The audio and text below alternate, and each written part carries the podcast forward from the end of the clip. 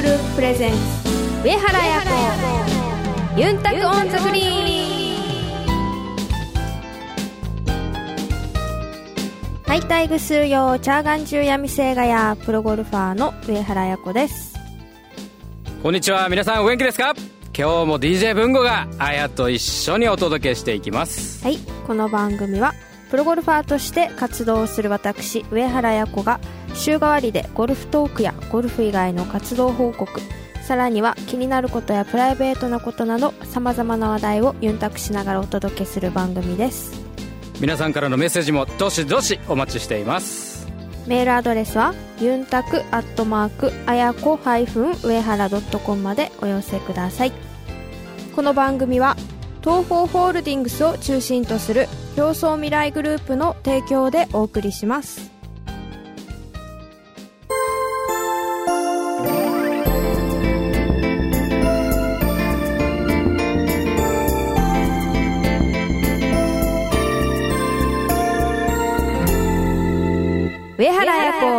ユンタコンザグリーン東方ホールディン。グスは医薬品流通のプロ集団競争未来グループとして北海道から沖縄まで全国の病院や薬局に医薬品をお届けしています品質を守り安全に運び確実に届ける命と健康を守る医薬品だからこそ必要とする人の手に届くまで責任を持って取り組み皆様の健やかな生活をサポートする。それが私たちの使命です。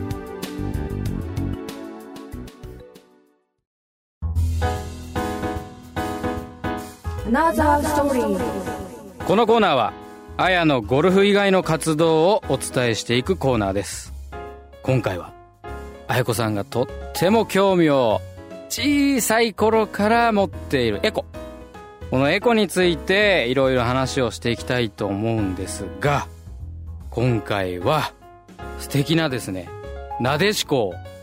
お二人ゲストでお呼びしております。あの那覇市のですね観光大使をえー、あやこさんが今年の1月から務めていますがその那覇市さんにご紹介いただいて、えー、今回お越しいただいております。環境から健康を考える会エコット。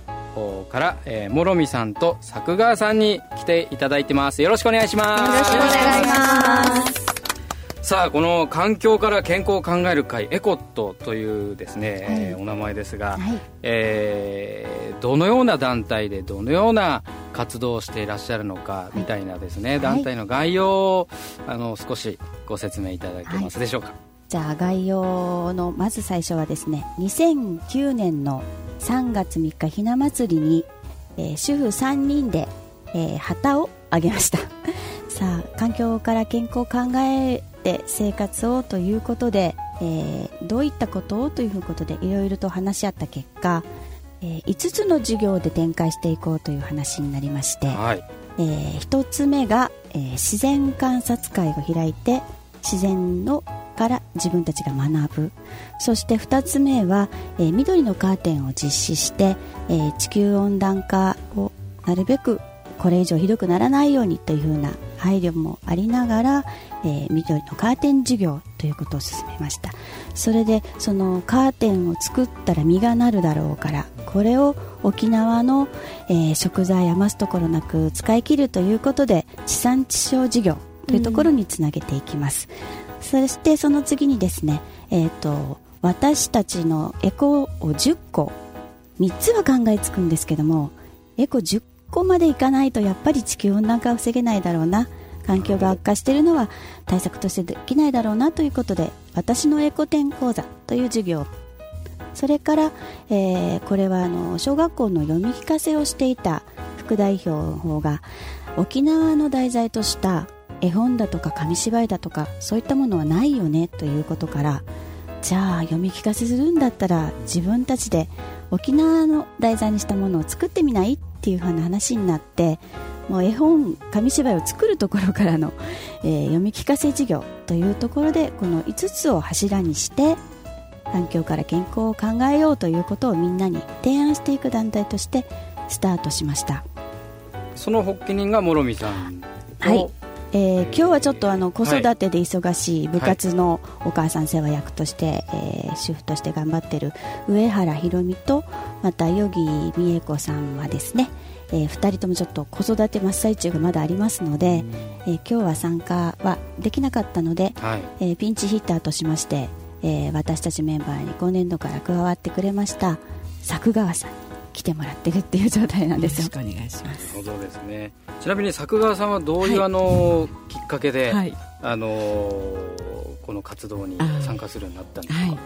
えー同じく同じ子供を通してのママ友だったんですね。はい。それで彼女は割ともうすごく昔からいろんなことにチャレンジャーでいろんなエコの話といろんなのを教えてくれていたんですけど私たちは別に普通にやってることを結局エコをしてるんだよって彼女から言ってくださってそれから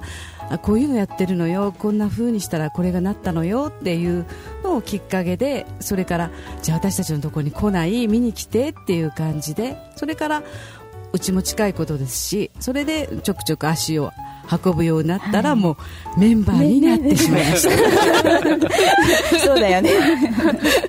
はい。いつの間にか楽しい集まりそうなんですね。はいはいはい、い。いつの間にか巻き込んじゃったっていうですね。でもいいことなんで、そういう感じでどんどんどんどん広まっていったらいいですよね。そうなんですよ。の無理して入ってちょうだいっていう勧誘はどうしてもしたくなかったので、あの本当に沖縄の主婦がと先祖代々やっていることを普通にやっている私たちがエコなんじゃないっていうような気持ちで私たちもエコっていう特別な言葉ではなくって昔ながらの生活であのそれこそそれがエコなんだからだから沖縄の人がもっと褒められてもいいはずみたいな感覚で、ただ身近にいる人みんなエコエコットじゃない、エコができてる人じゃないっていうか感覚でみんなねなんとなく話してたら、私もやってる私もやってるはいはい。みんなつながるじゃないですか。それなんでたまたまたま私たち3人は旗を上げただけということで実際の内情は地域にあったんですね。沖縄の生活にそれがあったということですね。はい。その沖縄の、まあ、も昔からあるその生活のスタイルが、うんいわゆるその今でいうエコに当たるようなことを当たり前のようにやってらっしゃったことを、まあ、諸見さんたちが気づかれて、はいはい。でそれはエコなんだよと、はい。だからあのもっとたくさんもしはいやってない人がいたら、はい。あのそれを広めて、はい。みんなで実践していこうよと。そうですね。そんなような感じの認識した方がえいいよっていうところをですね、えこれがっていうふうに言わしある方の方が多いんですけえど、そのカタカナ言葉にね当てはめる必要のない当たり前の沖縄の生活があったじゃないですか、はいはい。それを今の現代の言葉で言うとエコという言葉にうん変わってるんだよっていうことで私も私もっていう形にはつながってきてますね、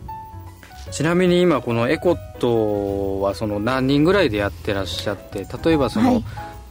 月に1回とか、はい。週に1回とかなんかそういう定例の、はい。あのー活動というかですねそういうのはどんな感じなんでしょう、ええーとですね、え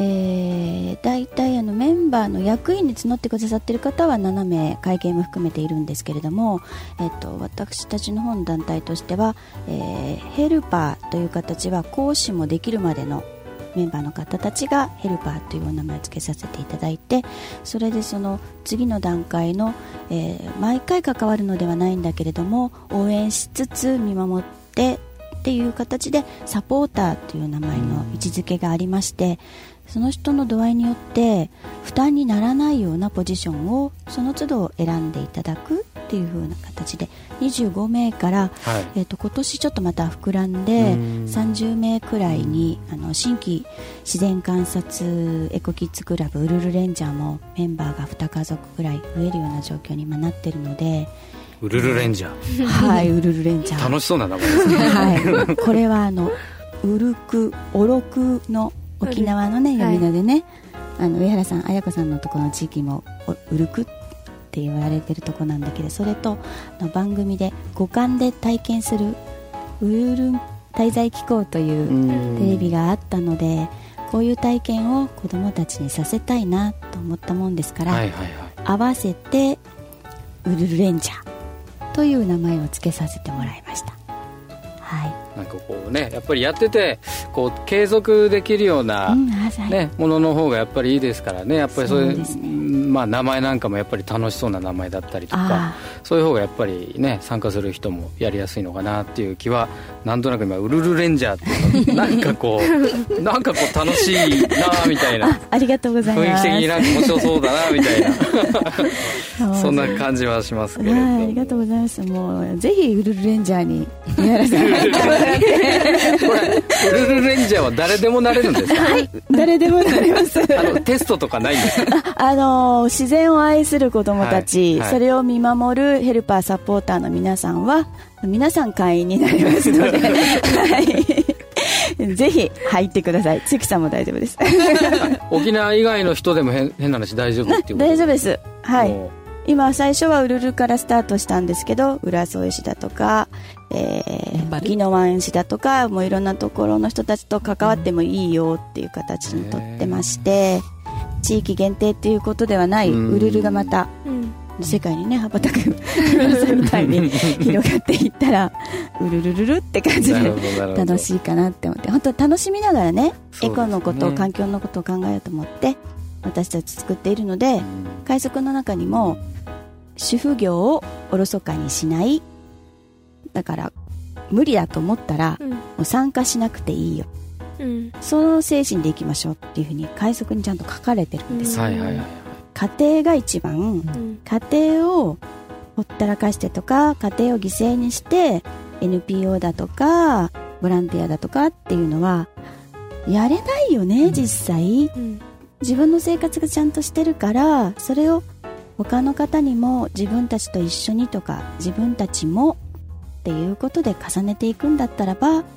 喜びとか楽しみとかこう感動とかっていうものにつながるじゃないですか。はい。だからそれをモットーにしようねっていうことで一応定例会としては月1回とか決めてますけどこの間もねそうですね、はい。来たもんね。うん。一人でね。一人でね。誰もいなくて二人だったんですけど。もういいやって感じで。ねたまたまその皆さんが来れる来れないの波の来れない時が私がこの場だったっていうことですね、はい。はいはいはいはい。でそれが7月の13日ね。う。んで来れなかった人は7月の20日7月の21日っていう風にやってたね。時間差でうん。エコと集まったっていう形をはい取らせてもらってて、はいで会えなかった人のところに作川さんの話をつないだりとかううん。んまたこの今日の私も今日来る前にこう赤ちゃん生まれたよっていうののお祝いのところに行ったメンバーは そのエコットのメンバーなんですけども、はい。今日は行けないよって今度さ作川さんがラジオ来てくれるよ、はいはいはいはい。あ作川さんが言ってくれるのねっていう感じで。はい今日エコット代表でね。来てるんです。いや今聞いててですね思ったのがやっぱりその無理のない範囲でやるということがやっぱりその継続できる要素の一つなのかなっていうのがやっぱりそのあやがやってるピンクリボンのチャリティーなんかもね。あのバーで1個1000円あのチャリティーするじゃない。そうするとまあ年間300個ぐらい取るからねそうすると30万円ぐらいになるわけですよ。これがバーディー1個ねあの大風呂敷広げてバーディー1個100万円払いますなんて言うと続けられないじゃないですか。やっぱりそういうところがねあの無理のない範囲でこうやっていくっていうところがですねやっぱりあのあやもそれをずっとプロに入ってから続けてるんですけど、あのエコットさんのねその活動もやっぱり皆さんのそのね基本になるものはちゃんとやっといてもらって、はい。その中でやりくりしてもらって無理のないところで時間を使ってみんなでやっていきましょうっていう、なんかそれがすごい共通するなって話を聞いててね、思いましたですね。魂つながったなって感じしましたねうんですね。なんか本当にすごいなと思ってですね聞いていたとこなんですけど。そうするとあのウルルレンジャーはまたその話に戻りますけど、はいありがとうございまあます、誰でもって話なんですが、はい。逆にあのウルルレンジャーじゃなくてそのエコットそのものへの参加っていうのはこう何かあの参加ルールというかですね、そういったものがあったりとかはするんでしょうか？はいあります。はい。これはですね、えー、と今お話しした中の家庭を第一っていうところとプラスアルファですね、えー、と基本的に女性が中心になってやっている団体です、でお男で力でが必要な時とか講座の際の男性ヘルパーサポーターって方もいらっしゃるんですけども、まあ、女性の目線から見た活動の中をサポートしてくださる男性の方たちどうぞという形を取らせていただいてます。でそこの一節に紳士という言葉が 入っております。ジェントルマンってことですね。あそういうことですね。はい。そこはもう快速の中に必ず入れよはいはいうということであの一行そこがうん。あの載っている団体快速があります、まあ、今の性別のお話出ましたけど、はい。あの年齢とかそういったあの他のなんかそういったものっていうのはいかがですか、ないよね。ないですね。ね。おじいさんもいたじゃん。おあおじいさんもいた。なんそれぐらいの方ですか？あええあのいらっしゃいますね。要するに関わってくれる人は、はい。もう年齢は本当に赤ちゃんからもう本当におじいおばあからわらばあまで みんなで考えよう地球のことをっていうような部分が私たちの講座の中にもあるんですよ。だからあの年齢は本当に関係なくもちろん性別ももちろん関係ないんですけどもなかなか世の中にあの女性目線でっていうのを男性の脳ではなんか理解できないところってうん。関さんもありますよね。ありますねやっぱり。あ女性ってこういうところあるんだとか、うん。こういうことに対して女性は関心があるんだとか、うん。やっぱりちょっとあのそういうふうに感じることはあり時ますよね。々やっぱありますね。だからそうなるとその男性を交えた中での話し合いとか活動の趣旨を決めてしまうとやっぱり女性のナイーブなところっていうのは表にはどうしても出ないんですね、だから私たちのそのご授業の中で一番母体にしてるのはハートなんですよ、だから、うん、精神的な環境っていうものをこの5つの五感と5つの授業でここで一番大事なところの中心は心が本当にこれがやりたいのかとかこういうことでいいのかっていうことをこう石橋をねこう踏んで歩くようにして確かめてこれなら私やっても苦痛じゃないわよっていうところにつなげるためにはやっぱり最初は女性で考えてそれを賛同してくださる男性の方たちということであれば家庭がね第一。第一っていうところの話に男性が乗っかりやすいというか、男社会っていうのは大事なことだと思うんだけれどもそれよりかやっぱり女性目線でっていうことを後押ししてくださる紳士の方たちが支えていただいてて私たちの家庭があるじゃないですか。はいはい。だから五感の中に心意気ハートということで一つこうグー握れるような形の、うんイメージっていうのがエコットの中にあるんですよ。今日もねご主人がね OK ご主人の OK をいただいて作画急に来ました。昨日だね。座っていただいてる。そうなんですよ、はい何？って感じだったんですけど。一緒に行こうって言って売れたのでもう、うん。まあねでもこの愛子さんにも会えるしちょっとミーハー的なのもあったんですけども、実はでもちゃんとやっぱり家族を大事にしてそれから来ました、なんか参加のお返事はちょっと待ってね自分はいいんだけども主人にちゃんと相談してからうん。お返事するからねって言って彼女ははお昼休憩時間とかに別にあの嫌っては言わないと思うんですけど、やっぱり立てなきゃいけないし、もう行くからねっていう感じだといいんだけども、はい。やっぱり、えー主人がいて私たちがいてって感じなので、一応、うん、え別にいいんじゃないっていう、うん、そっけない返事ではあったんですけども、はい一応理解をもらってっていうことで、はい。でもやっぱりてました。そういうのがあるからいい夫婦が成り立つんでしょうね。そうそうでしょ？鏡ですね。ね素晴らしい。ありがとうございますですよ。まだまだ先ですけど見習わせてもらいます。はいもう本当に。素晴らしいです。彼女の生活ぶりなんかが本当に沖縄の昔のね営みっていうところでおおばあちゃんもねいるのよね。どあの同居なんですよ。いあの両親いて主人がいて私がいて、まあ、主人も一人で息子も一人っ子なんですけどあ最初はそういう、まあ、関係ない話なんですけどでも一応う両親がいて主人がいて。ーはい。だから息子にもおじいちゃんおばあちゃんがいたからあなたもいるのよっていう感じ。それもやっぱりエコではないんですけどやっぱつながってきてるからうんやっぱりつながる部分ってあると思うんですけどそれをやっぱりあの一番に考えてますね。だから何するにも彼女の話も両親にも言うし主人にも言うしって感じでもう本当に全然エコの話をしないんじゃなくて全く何をしてるか分かんない奥さんが昼間何してるか分かんないんじゃなくて、ちゃんとこうなのよっていうふうに話せば、やっぱりみんなつながってるから、ああって感じで納得するから、ね、それでできれば一番いいんじゃないかと思ってますね。はいえー、エコットさんのですねその活動の、まあ、例えばその行事というか、その活動の今後の予定みたいなものっていうのは、はい、例えばあのホームページとか、はい、そういうところで見たりとかっていうのは、可能でしょうか、あはい。あのー、可能なような形で、はい、えー、拙いブログをあのエコットさんという形でですね、はい、載せさせてはいただいてるんですよ、はい、追っていただければえー、月に何回しかかけてないんですけれどもあの分かっていただけるようなことはできますね、例えばあの私もちょっと活動に興味あるんで話を聞きたいとか、はいはい、ウルルレンジャーに 興味がありますとか、はい、言った場合はあのどちらにご連絡をしたらいいとかっていうのはございますか、えー、それはブログの中でも紹介してるんですけども、えー、エトピリカ87アットマーク gmail.com の方でメールで受けておりますので、はい、そこにご連絡いただければ、まあ、一応軽い審査はあります のでジェントルマンがそうですね。ちょっとまずいかな、まあ、差別に当たらないと思うんですけどこの辺ちょっとカットしてもらって、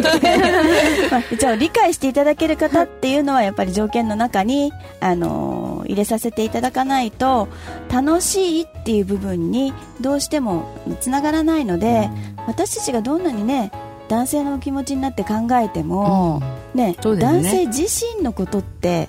わからないじゃないですか。だから今言ってた、ね、発言に対して自分たちがそれに合わせられるかって言ったらもう精神的にも肉体的にもそれを主体で動くことってまず不可能なんですよ。だからそれを分かってくださる方というコミュニケーションの取り方ができれば揉めることも逆にないしあの全部足し算ができるのね、うん、足りないところを補ってもらっていうさっきの彼女が言ってた立ててっていう言葉は、ある意味そういうことですよね、うん、それはその足し算にしていくのであればエコットはずっと継続してできるけれどもなこれじゃダメなんじゃないこれじゃなんとかなんじゃないって引き算になってしまうとご授業もエコット自体も成立しないんですよだからその軽い審査というのは、ね、そういう意味ですね。わかりました。ローマ字で、エトピリカ数字87、はい、アットマーク gmail.com でよろしかったですかね。はい、はい。興味のある方、ぜひそちらの方に情報、メールを送ってみてください。はい。ありがとうございます。さあ、この辺で、えー、今日はお別れの時間となってしまいましたが、えー、実はですね、エコットの皆さんには、はい、再来週のスペシャルウィークにも登場していただきます、まあそこでまたもっと詳しい話をですね、えー、お伺いしていきたいと思いますのでよろしくお願いいたします、はい、えー、本日はどうもありがとうございました。ありがとうございました。楽しかったです。ありがとうございます。ありがとうございます。来週のコーナーはガールズトークです。あやの気になることを高宮あやさんとお届けしますメッセージもどしどしお待ちしています。メールアドレスはユンタクアットマークあやこ上原ドットコムまでお寄せください。お楽しみに。上原彩子ユンタク on the Green。医薬品流通のお仕事ってどんなことをするんですか？医薬品を医療機関に届けるのが私たちの仕事です。ドクターや薬剤師さんが患者さん一人一人に合った薬を選べるように医薬品の効能や副作用をお伝えしたり業務を手助けするシステムの提案をしたりもしているんですよ。いろいろなことをやっているんですね。上原さんがアスリートとして気をつけていることって何ですか？やっぱり心も体も健康でいることがいいスコアにつながっていくんじゃないかなって思います。私たちも上原さんや健康を願っている人たちを応援していきたいと思っています。全ては健康を願う人々のために私たちは東方ホールディングスです。あやのルチームに。このコーナーでは毎週上原綾子プロの大会直後の生の声をお届けします。先週は軽井沢で NEC がありました。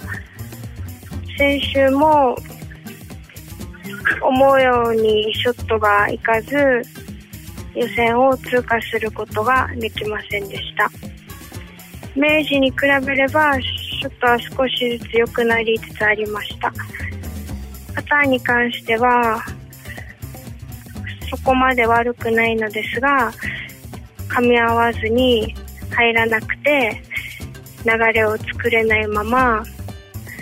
終わってしまったのであとは少しずつショットの調整をして次の試合からまたいい形で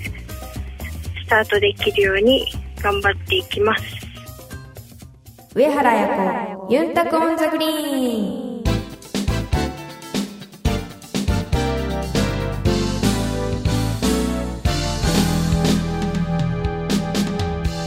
お届けしました。共創未来グループプレゼンツ上原彩子ユンタク on the Green。そろそろお別れの時間です。